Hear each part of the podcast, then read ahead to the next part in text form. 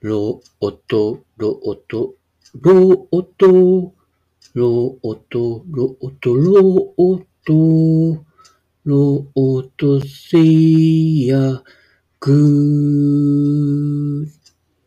で、えー、年末ですからね、はい、えー、路頭に迷わないように。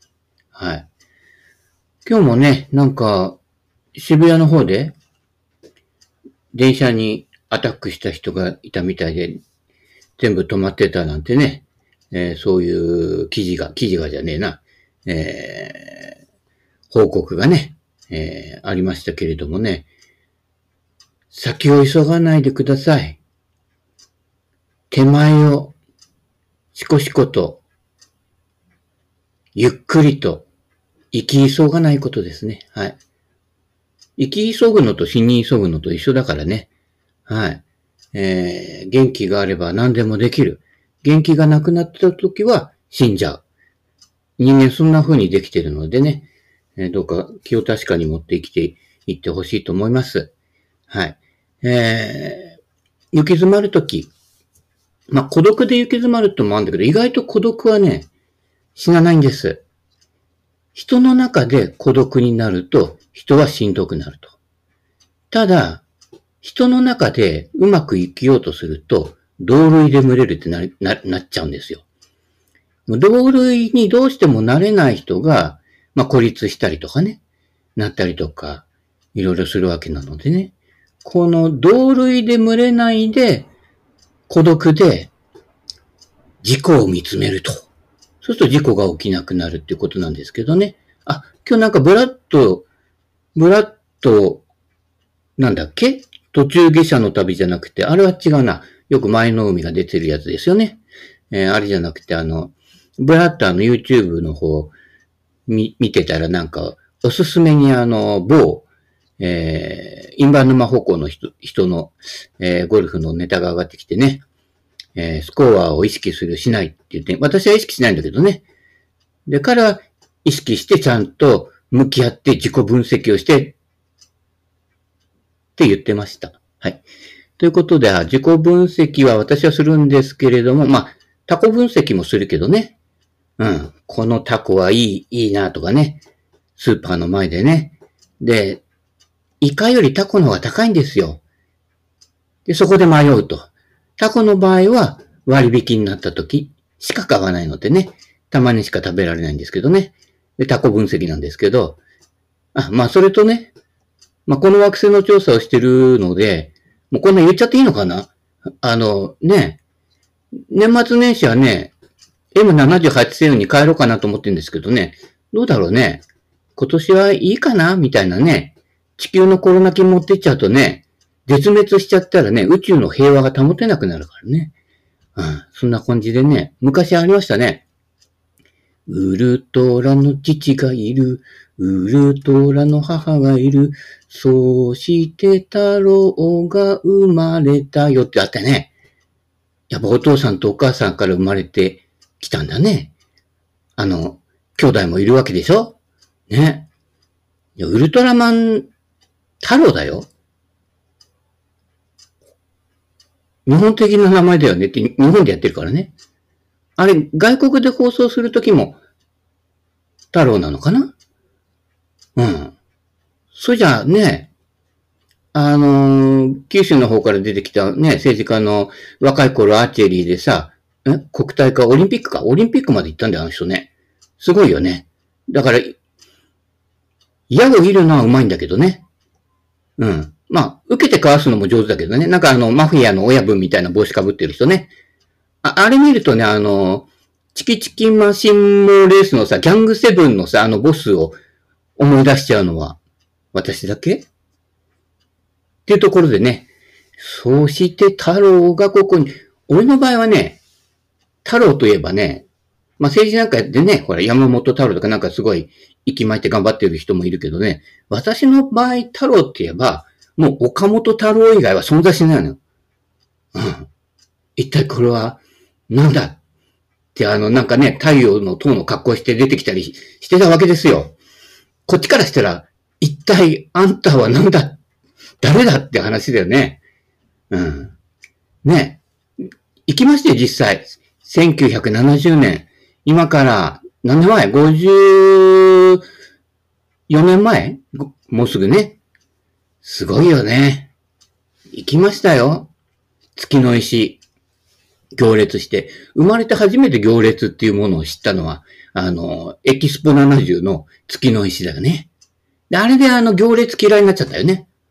だってあんだけ並んで待ってさ、見たけどさ、正直、あの、利根川とか江戸川の河原に落っこってる人、大差なかった。ね。あ、そうだな、みたいな思ってね。ね。見ればそうでしょ？なんか、だ物の価値ってわかんないね。だって地球も月も大体同じ頃できたんだから、大体似たような物質なんですよ。そんな花から分かってんだけどね。なんか頑張ってそこまで行って帰ってきたっていうところがなんか、ね、帰ってきたウルトラマンじゃないけど、なんか、価値が与えてるわけじゃない？そういえばね、あの、どこだっけ？イギリスだかどこだかわかんないけど、あの、バンクシー。ね？バンクシーが新しいのを書いたらしいんだけど、で、それ、誰がバンクシーだって決めてるのって話もあるしね。これ絶対もう、日本とかでその辺に書け、書いてればさ、コンビニのさ、カメラとかに映っちゃうよね。あれバンクシーみたいな感じね。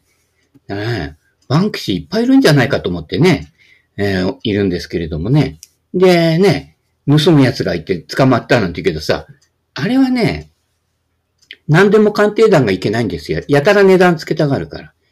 いや、それ書いて、あれ確かね、ストップってあの、交通標識のとこに、あのー、ね、爆撃機かなんかのやつを書いて出したら盗まれたっていうわけでしょ？で、それに、日本円でいくらって言った？何千万とか、だ美術じゃないんだよ。あの、メッセージなんだからね。あれが美術家がなんかこう価値があるなんて言ったら、オークションなんてやるから金になるかなってさ、若造は思うわけですよね。こんなに頑張ってこんなに電車洗ったのに腰痛めてよ。これでさ、東京都の最低賃金だよって、ね。世の中不満を持ってる人はいっぱいいるんだけど、あ、その仕事するとね、不満は消えないかもしれないけど、肥満は治ります。はい。大抵ね、ひと夏で最低でも5キロ、減る人は10キロ以上減りますからね。ただその後容体が悪くなる方も、あ、私もそうだけどね、多いんでね、なかなかこう、定着しないんですけれどもね。まあそれはそうかなって思うんだけどね。えー、それはさておいて、えー、っと、何の話だっけ？忘れちゃうんだよね。まあいいか。ぶち切りでね。あ、で、この間ね、えー、普段は、えー、ね、ゴルフとかなんとかこっちで、えー、ね、わざわざ遠くから来ていただいて、やった後は、えー、大京って言ってね、大京オープンじゃないよ。大京オープン沖縄でやってたんだっけ？沖縄ちょっと遠いからね。あの、チェーン店で大京ってあるんですよ。私の知り合いがそこのメニューの写真、あの、撮ってて、で、あのー、写真の方が実物より美味しくて、いつも騙されてしまうっていうね。まあでも、そうなると写真家冥利につきますよね。本物より美味しく見えんだからね。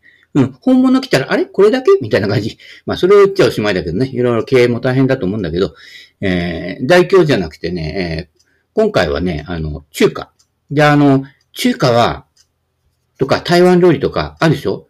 あれね、絶対あの、日本語がたどたどしい人の、現地から来た人がやってるところの方がね、美味しいよ。日本人のやるやつは、どうしても、日本人のこう、好みとか舌に合わせるよね。あれダメ。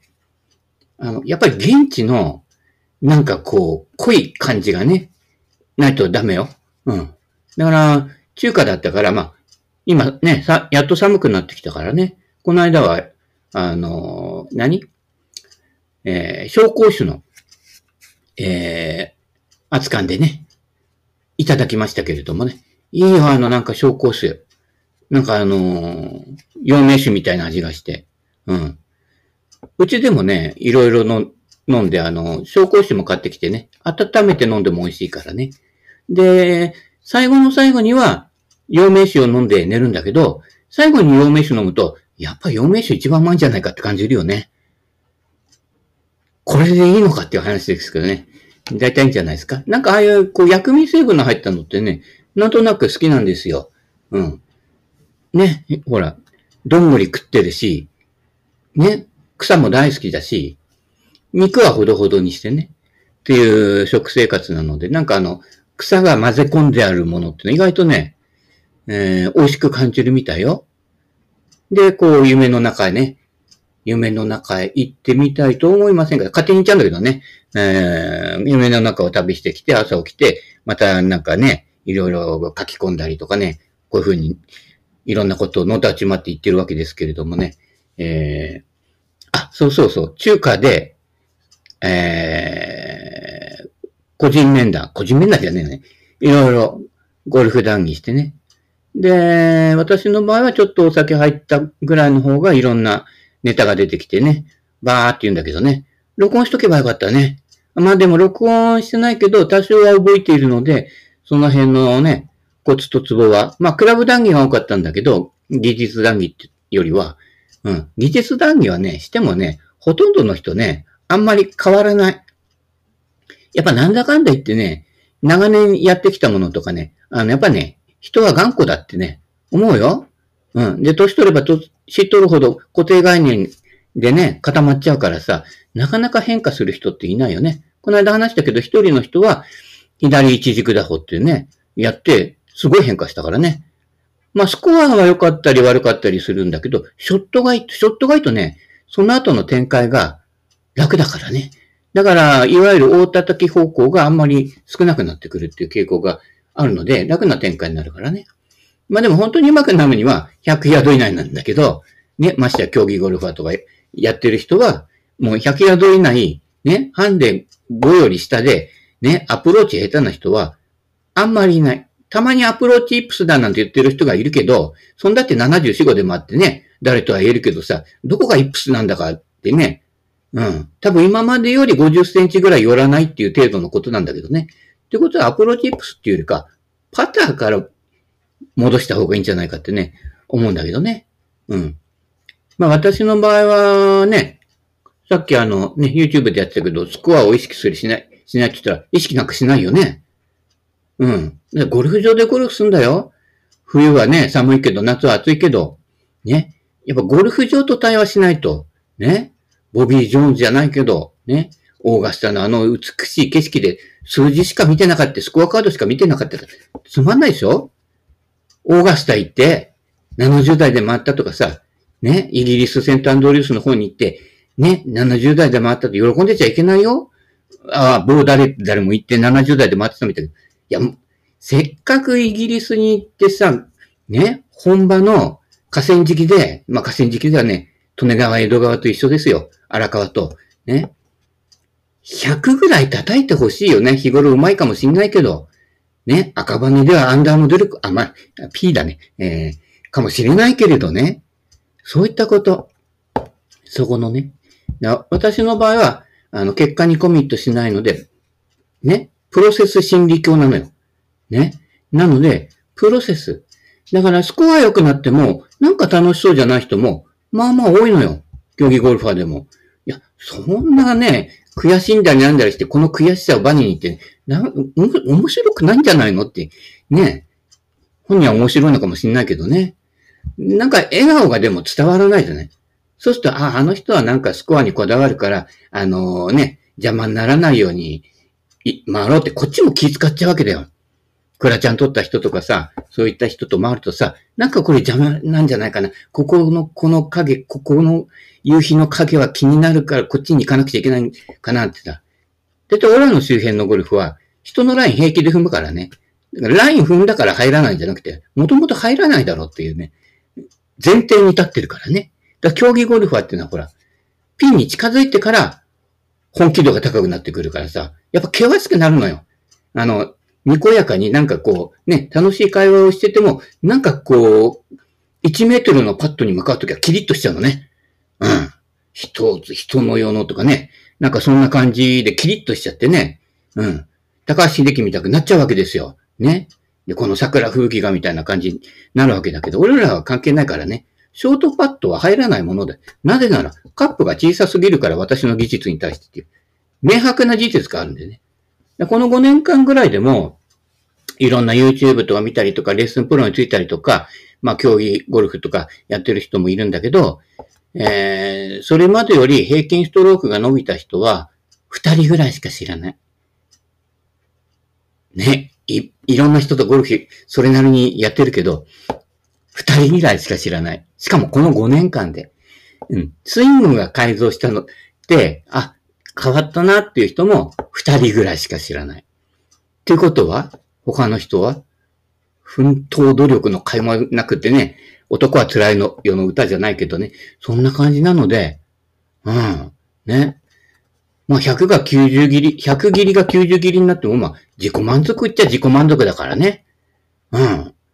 で、競技ゴルフ出てるような人からしたら、ね、80代後半っていうのは、ものすごい大叩きなんですよ。で、人によって基準変わるからね。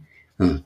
あのね、心配しないでくださいね。だいたい私のゴルフは、ええー、まあ、90から100の間でゴルフを楽しんでる人向けぐらいな感じですね。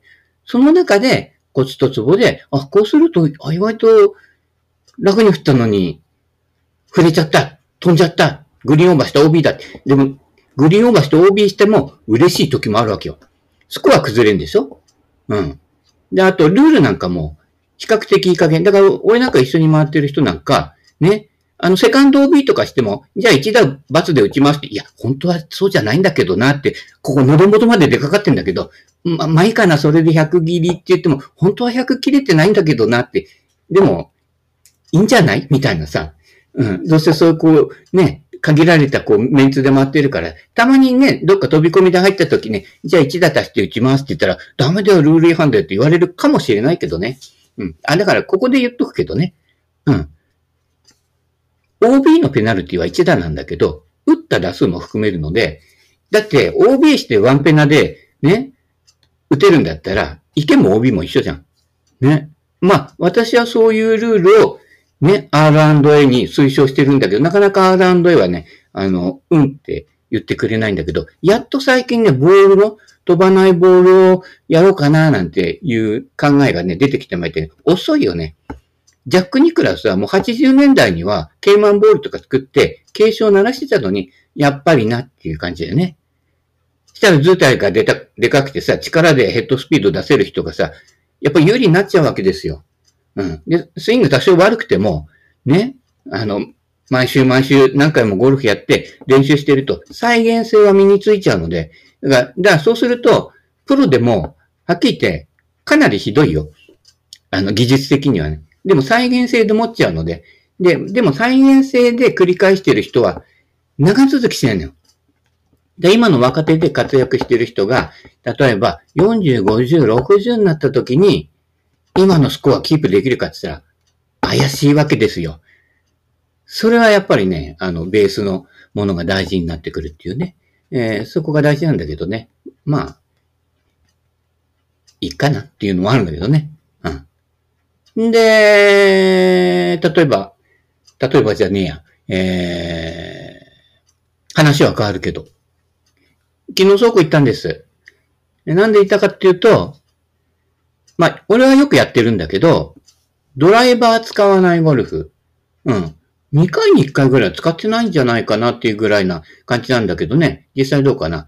まあ、パーシモン使ったりしてね。今のドライバーよりは、なかなかちょっとね、飛距離自体はそんなに出ないね、クラブやボールを使ったりもするんだけど、ドライバー使わないゴルフ。だってドライバーでスライスして悩んでたりするんでしょ？だったら使わなければいいのにってね。やっぱ人生それぐらいのこう、割り切り、大事ですよ。うん。ね、年取ってまだ住宅ローンいっぱい残ってる人もいるでしょ全部売っ払って茨城来ちゃうな。うん。1000万しないでも中古物件なら、かなりいいのあるよ。うん。紹介するよ。不動産屋じゃないけどね。うん。ね。不動産屋さんの社長も知ってるけど。楽ちんだよ。ただね、あの TX とか、ああいうこう、ね、若い人がこう流入してきたところは高い。それなりに。それでも都内よりは安いけどね。都内や埼玉よりは安いけどね。向こう都会だからね。うん。でも、その沿線からちょっと離れて、多少交通の便がね、バスの便が少ないとか、バスないとかね、車がないとっていうところは、めちゃくちゃ安い。うん。なので、で、しかもそれほど、やつれていない。ただその際注意したきちゃいけないのは、俺もがいつも言っているね。原住民ゾーンに突入するからね。どの辺がいいかっていうと、原住民と新興住宅地の境目。それか、あの昔ニュータウンでこう出てきて、もうニュータウンで来てからもう30年、40年経ってるわけです。そうするともうどんどん高齢化してて、で、お亡くなりになって旅立つってね。で、息子に聞いたら、俺あんなとこ住まねえよって言われちゃった人たちの空き家が結構あるのよ。その辺は、あの、もともと東京の方からこっちの方にね、引っ越してきて、まあ40年もいるとちょっとあの、ね、方言入っちゃったりするような年寄りが多いので、そこは原住民ゾーンと、年は一緒だけど、性質が違うと。この辺を選ぶと非常に住みやすくなるわけよ。まあでも原住民悪く言ってるけど、いい人はいいんだけどね。うん。そうでない人はそれなりにっていうね。やっぱちょっと、ね、田舎モードになってるんだけどね。えー、まあそこはそこはさておいて、えー、暮らしていただけるとね、いいんじゃないかって、俺不動産屋会っていう話なんですけど、ね、えー、あの、なん、何の話だっけ？あ、倉庫行ったの。ドライバーじゃないやつね。うん。で、拾ってきたの。一応、いろいろあるんだけど、今回拾ってきたのは、じゃがじゃがじゃがじゃが、第5位。あ、セベケンのゴルフの方にも上げといたので、写真付きでね。えー、えー、っと、どれだっけ？あ、ピン i2。キャビティは、ピン i2 からは進化してません。はい。えー、ピン i2 とか、あの当時、えー、っと、ベンホーガンのエッジか、初代の。ね、あのー、某 M さんがあのー、8時半の男、宮立てる、宮立てるじゃねあれは NHK の紅白の司会とかやってた人で、えー、じゃなくてね、宮田、なんだっけ？下の名前忘れちゃったけど、あの人のクラブを持ってるのなぜか、ジャイアンツ好きらしいけどね。うん。あの、ベン・ホーガンのエッジの初代とか、あの辺からほとんど進化してます。ベン・ホーガンの初代のエッジにすごいいいよ。今使っても。で、軟鉄だからこう、ピン i2 よりね、弾離れが遅いみたいな感じの感触だけどね。うん。実際ほとんどインパクトの瞬間の速さっていうのは変わらないのでね。うん。なので、その辺。第5位ピン i2。第4位。えー、タコライス。タコライスじゃねえよ。タラコだ。ちょっと似てるけど違ったね。うん。ちなみにタコライスって、こっちで流行る前に、俺とかね、マモ君も沖縄好きだけど、向こう行って、で、なんかあの、いわゆるあの、タコスとかの店もあるんだけど、喫茶店入ったの。じゃあ、タコライスって書いてあったの。これタコ出てくるのかなと思って注文したら、あの、みんなが知ってるタコライスが出てきたわけですよ。うん。だだいぶ、人より先にやるんです。いろいろね。で、流行り始める頃には手を引くっていうね。そういうジャック・アマノのところがありますけれどもね。で、第4位が、タラコ。たっぷりたらこ。前ね、一番アイアンからずっと持ってたんだけど、えっ、ー、とね、一番アイアンだとちょっとね、長くて、うん、今のヘッドスピードだと、滞空時間はちょっと落ちるかなっていう感じ。2番。2番じゃダメですかって、2番がいいんですけどね。たらこ。たらこのいいところは、えー、一見ね、フライヤーみたいな球で飛んでいくんです。たらこのミドルアイアンとかショートアイアンで打つと、たまにね、すげえ大オーバーしちゃうのよ。乗りすぎちゃって。で、ロースピンで飛んでいくので、まあ言ってみれば俺ぐらいのヘッドスピードでも、あの、フライヤー的に飛んでいくんだけどね。うん。だからロングアイアン系はすごくいい。前前と進んでくれるからね。5番アイアンでもね、俺でも180以上はいっちゃうかな。すごいでしょ？で、ロフトはね、そんなに立ってないんだよ。うん。で、あの、ハイブリッドね、UT っていうのも、たらこ以上のものは未だ出てない。で、あれ、カーボンでしょ？上物。で、下が金、鉄でしょ？そしたら、非常に低重心で弾拾ってくれるので、はい、ウスラトップでも大丈夫っていう感じなんね。で、で第4位が、たらこ。で、第3位が、えー、キャロの UT。あの、なんかこう、な、な、なんだろう。靴、上から見るとなんかこう、靴みたいな感じにななってない。なんか丸くて楕円で、シンプルな形の、あれ。うん。2H とか書いてあるやつだっけ？うん。あれがね、非常に、えー、玉の弾きがいい感じの音がして。だから、UT でもいろんな形あんだよね。こう、うっと細めたような形だけど、あれは、それ独特のね、えー、形なんだけど、非常によくできてる。で、よくキャロのクラブって、ヘッドをさ、パクったもの多いじゃない？まあ、UT とかあんま少ないけどね。ドライバーとかフェアウェイウッドとか。でもパクリ品はやっぱりパクリ品で、本家はやっぱり内部構造とか素材が違うので、あと重量バランスとかね。やっぱその辺でやっぱりね、違う。うん。あれ結構ね、前行って、大見会行った時も使ったんだけど、非常に楽ちんで、それこそね、200ヤードぐらい飛んでくれるわけですよ。したら俺なんかドライバーでね、230飛ぶこと少ないが、そんなに変わらないと。うん。だから非常に優しいです。で、あれは、えー、キャローのそれはね、えー、スチールシャフト、軽量スチール。あれなんだ、なんだっけ？キャローの？メンフィスってんだっけ？わかんないけどね。ちょっと軽量の。で、ティーショット専用の、例えばロングアイアンとかそういったクラブとかね、ユーティリティは、意外とカーボンじゃなくてある程度手元重い方が安定感は出やすいよ。うん。UT なんか特に MOI が低いの多いので、振りすぎちゃって引っ張っちゃうとかね。あるいは球上がりすぎちゃうってなるので、ちょっとその辺がね、クラブの MOI を高くしたものの方がいい場合も多いです。うん。ユーティリティ。ね。ロングアイアンは、やっぱりユーティリティに比べると、球は上がりにくくなるので、ちょっとロフト多めでね。1番アイアン持ちたいところだけど2番アイアンにしてみるとか。だいたい俺ぐらいのヘッドスピードだと20度ちょっか20度ちょっと下回るぐらいまでですね。それ以下になってくるとやっぱヘッドスピード45ぐらいドライバーで出る人じゃないとなかなか厳しいかな。で、スチールシャフトにしたときはちょっとシャフトも柔らかめにしてみると。カーボンの場合は硬めにしてみると、えー、安定しやすいっていう傾向もありますよ。はい。んで、第2位が、ね、シャラップ。黙りなさい。お黙りみたいなね。三河健一じゃないんだけど、あの、シャロップね。うん。シロップじゃないよ。うん。こんなね、あのー、ね、風邪ひいてね、ブロンなんか飲むけど、ああいうシロップじゃないよ。あの、シャロップっていう。あのシリーズ、あの、う、後ろ側に UFO のマークが書いてあるやつね。この惑星の住人の調査はあれでやってんだけどね。うん。あれ。あれが、あのシリーズがすごいんですよ。あの、ウッドタイプのやつもそうだけど、ぜひ一回使ってください。ま某 H さんなんかもいろんなほら、なんか進めてんじゃない？で、まあ、ハンデをしたようにみんな同じやつ使うんだけど、それもどうかなこれもあるよ、これもあるよって、アマチュアの側で提案しなよ。だってやるのはこっちだからね。うん。そそうじゃ、それじゃコピーじゃない、ただのね。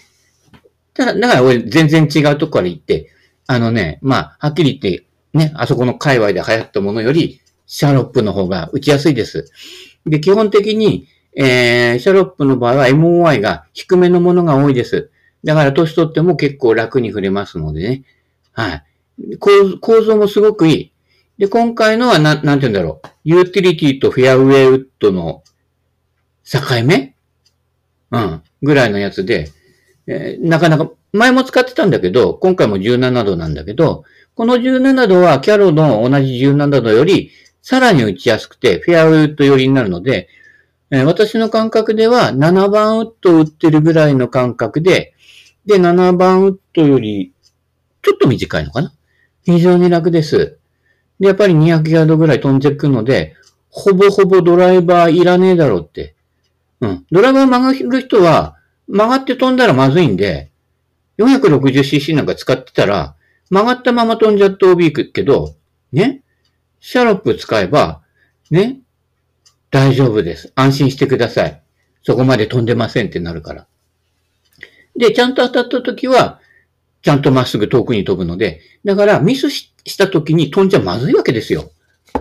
で、飛ぶドライバー探してるっておかしいでしょで、スコアは良くなりたいって矛盾してるでしょだったら、ね、美穂側に来なさいっていう話なんだけどね。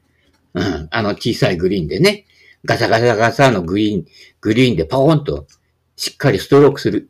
だね、最近のグリーンって本コースとかまあ結構早いところが多いのよ。うん。ちょっと撫でるような打ち方になっちゃうけど、基本はやっぱり打つべし、打つべし、打つべしですよ。ね。明日のジョーじゃないけれど。ね。そういうことです。で、栄えある第1位は、じゃがじゃがじゃがじゃがじゃがじゃがじゃがじゃがって、2番じゃダメですかっていう、あれですね。えー、キャロの2番ウッド。メタル。メタルです。チタンも使うんだけど、チタンだとちょっとサイズが大きくなって、正直言って、メタルの方が打感がいい。不思議でしょ？チタンの方が薄作りになってて、ね？薄作りのほらね、陶器とかガラスとか結構繊細じゃない？ところが、キャロに関しては、メタル。これがね、気持ちいいんですよ。うん。メタルのサイズ。ね、メタルのサイズって言ったって、あの、キャロの、えー、ビッグバーサーあたりは、今のフェアウェイウッドと変わらないので、フェアウェイウッド、打つでしょ？地面から。うん。で、に、その、それの2番で、ティーアップして打つから、そんなに難しくないと。で、この間あの、スクワッチってでっかい四角いお弁当箱の使使ったんだけど、あれって、ワンパターンでスイングしてる分にはいいんだけど、あ、トップでちょっとこっち傾いちゃったな、こっちからじゃあちょっと回してドローに変換しようってなった時に変換しないでそのまま右飛んでったり、チョロになったりするわけ。一旦そっちの方向に向いちゃうと戻しにくいのね。ところが、ヘッドの小さいメタルだと、あ、こっちだなって、うん。あ、ちょっと詰まりそうだな、じゃもうカットで抜こうみたいになった時に、カットで抜いて、左から真ん中に戻ってくるって。打ちやすいんですよ。うん。ね、そういったことなので、インテンショナルも打ちやすいし、うん。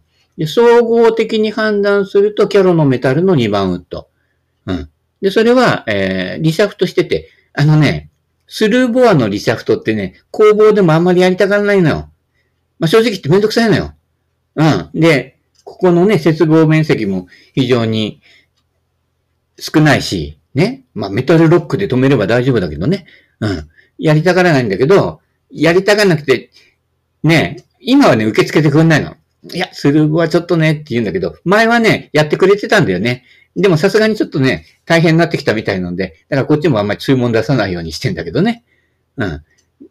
で、軽いシャフトに変えたので、非常に楽ちんに打てるので、えー、総合第1位ですね。皆さんもね、ちょっといろんな、ね、あの、例えば、13度のスプーンとかいろいろ試してみたりとか、ちょっとリシャフトしてみてね、重たかったらやってみたりするといいですよ。うん。ね。そんな感じで、えー、ドラキン、だドラキンの、ね、やりましょうか、今度。うん。まあ、3本オープンでもいいんだけどね。うん。えー、いろいろ、バラエティに富んだやり方するとね、面白いし、ね、あの、なんかいつも言ってるけど、ストロークプレイっていうのは、ね、ハンデゼロに近い人がやるもので、ね、だってゴルフ場のパーってね、決まってて、それでストロークでしょ？だから90、100叩く人は、ストロークってほとんど意味ないんですよ。で、大体そのレベルの人って、それほど変わらない。上手くなる人は、やっぱり半年、1年、2年ぐらいで、ガガッと上手くなるのよ。3年やって伸びなかったら、伸びないよ。もう牛乳飲んでも背伸びないよ。うん。そういったことなので、まあ、コツとツボを掴んだりとかね、それはまた別なんだけど、それはじっくりね、セベケンのゴルフ読んでいただきたいと思いますけれどもね。うん。ね、月間ゴルフダイジェストとか読んでも、ね、さっきこのレッスンプロこれ言ってたのに、次はこれかよってね、もうね、まあ私最近よく使うけど、地味猛量な感じですのでね、うん。あれは、あの、レッスンという名の文字の商品ですよ。あるいは映像のね。商品ですからね。うん。あなたにとって都合がいいかどうかはわからないということですね。そこは個別性が大事になってくるわけですけれどもね。はい。えー、そんな感じでね、みんなでハンデをしたようにね、同じやってる、にやってるとつまらないし、ね、いろんなコース行ってるのに数字だけ追っかけてもしょうがないし、数字なんてコースセッティングでいくらでも変わるんだよ。天気でも変わるしね。うん。まあ、t はね、前後にしても、だいたいね、同じぐらいのスコアでみんな回ってくるんです。残念ながら。ね。後ろからやって、逆切れないなんて言ってる人が、じゃあ、レディースティーから70台出るかなって言ったら、ここだけの話、絶対出ません。っていうのは、スコアは近づいてからなのでね。うん。そこが上手くないと、そこが上手い人は前の方の T でやると結構いいスコア出ますけどね。うん。そんな感じで、いろんなね、ゴルフの楽しみ方ありますけど、私なんかの楽しみは、そういった、こういった楽しみ方のね、ドラキン、やってみてください。